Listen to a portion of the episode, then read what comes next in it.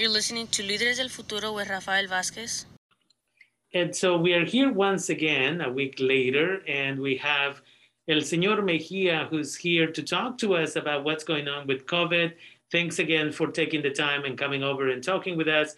Can you give us an update as to what's going on? We know that there are changes or suggestive changes that may be taking place soon in regards to a third shot or a booster shot, uh, is what they're calling it. Um, you know, if you can provide us with those details. Sure, with pleasure, Rafael. I'd like to start first with the vaccination uh, progress that we have, because now we have been able to vaccinate 76% of our eligible population, with, with another 7% of the population being partially vaccinated. We still lack 17% of the eligible population to be vaccinated, which is close to 82,572 people. That makes Sonoma County one out of one of the 11 counties out of 58 in the state of California that has now a vaccination rate above 70%. Also, California now has the lowest COVID-19 case rate in the nation, according to the most recent data from the CDC. Looking at our case rate shows why the vaccine is so important. In Sonoma County, only 70%, 17% of the population has not had a single dose of vaccine, yet that group accounts for four times the COVID infections. This is better to be understood this way. Our case rate among vaccinated individuals is 3.9 per day per every 100,000, but it is 16 per day per every 100,000 among the unvaccinated. While our case rate is continuing to drop, the Delta surge is not yet behind us, and we need to remain vigilant, especially with fall and winter approaching. We are cautiously optimistic that the worst of the Delta surge is over, but we are concerned that we are still seeing younger unvaccinated individuals in the hospital with severe cases of COVID. In fact, according to the CDC, 18 to 24 year olds are 24 times more likely to end up in the hospital with COVID if they are unvaccinated. Currently, 52 people are hospitalized with COVID in Sonoma County. This includes 15 COVID patients in ICU beds. The county has reported so far 12 COVID related deaths in September after reporting 34 deaths in uh, August and 16 in July. This is the, the result of the search, mostly for the unvaccinated. Of the six deaths reported in the last week, all but one were unvaccinated individuals, including a woman between 30 and 40 and a man between 40 and 50 years old.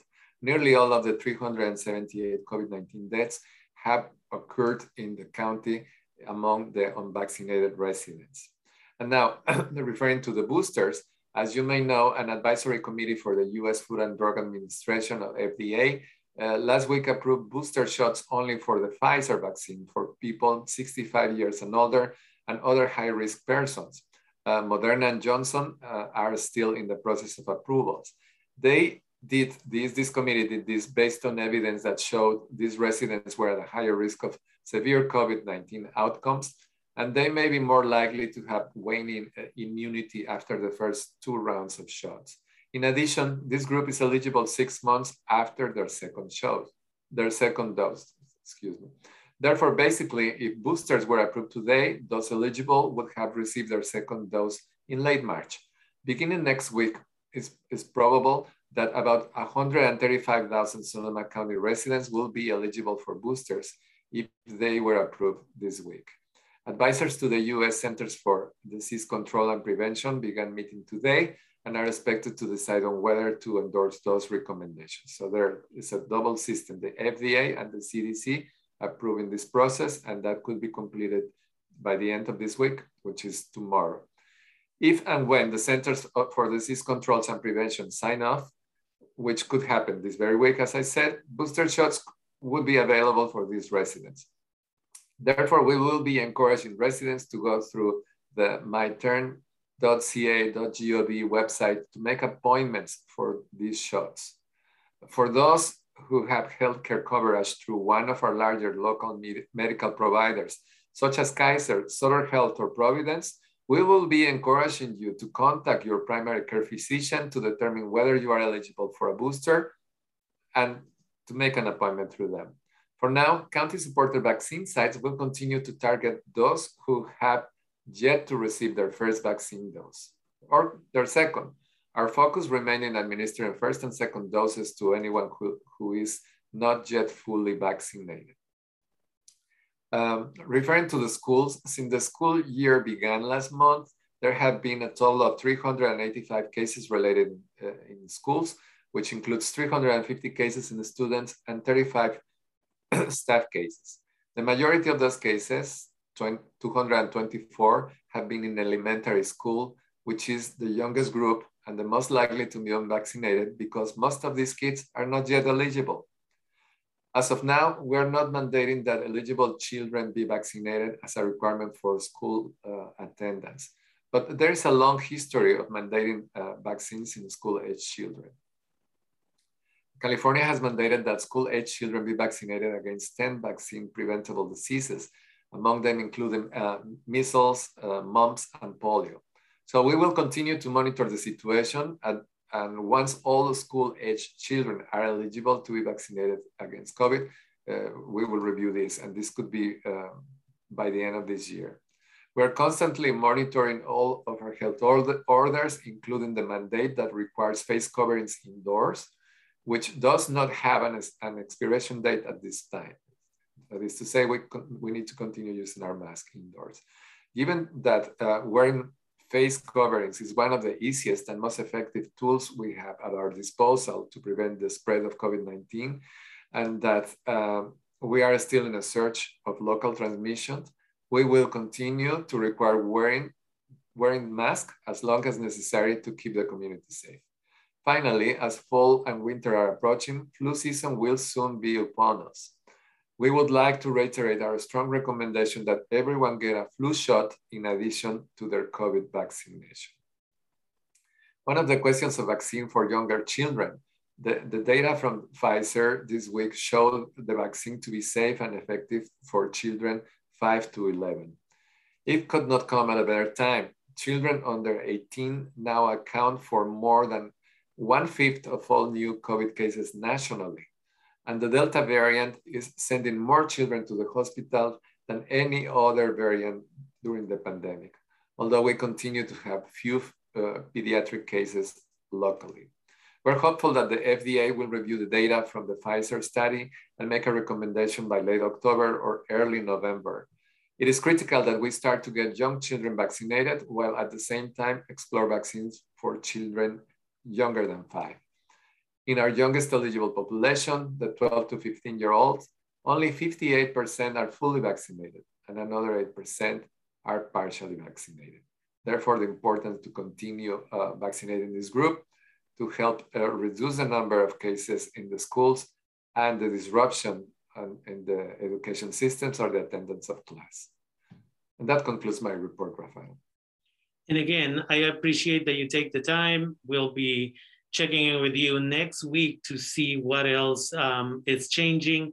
Again, I know that once the approval for six-year-olds and older will, you know, it'll come soon. And I'm sure that uh, from what we've been talking to a few other people, they're thinking uh, it's going to happen sometime in November when these vaccinations will likely happen. Then I'm sure we're going to have all that information and where people will be able to get, uh, you know, to sign up for all of those vaccinations. Um, one last thing here, as always, and that is uh, that the community should know, I'm not sure how many millions of dollars are still available if they fell behind on their rent as a result of COVID and other bills. Um, do you know how much money is there still in the county?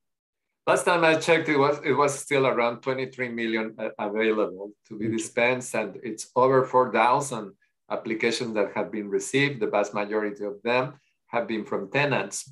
And uh, all this all this help has been dispensed, and, and I want to invite uh, the people that is listening right now that uh, were affected by COVID directly or indirectly to apply. The easiest way is to call 211, or you can visit uh, socoemergency.org forward slash ERAP, E-R-A-P, where you can see the list of community-based organizations that can walk you through the eligibility process. Now you can do self-attestation. It's very easy to just to declare what is your situation. So you, can apply there. You can uh, obtain a, cum a, cumulus of 18 months since this um, uh, since this program began, 18 months of rent.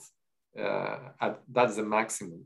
But it's also covering 100% of the uh, uh, of the arrears in uh, in rent and, and utilities, including including internet or the power in the house or, or your phone.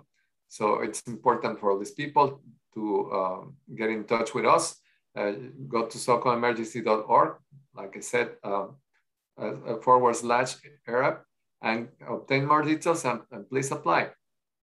Definitely. And with that, I want to thank you once again for being with us here on KBBF 89.1 FM. And I look forward to our next conversation in about a week when I'm sure you'll have a lot more information and updates for the community.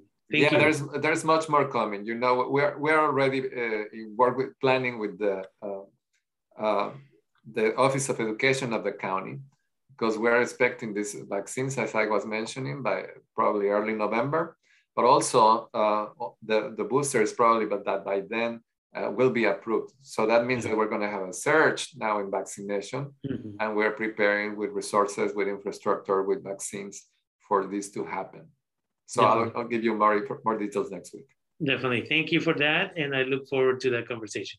Take care. Likewise. Thank you, Rafael. See you next week. All right.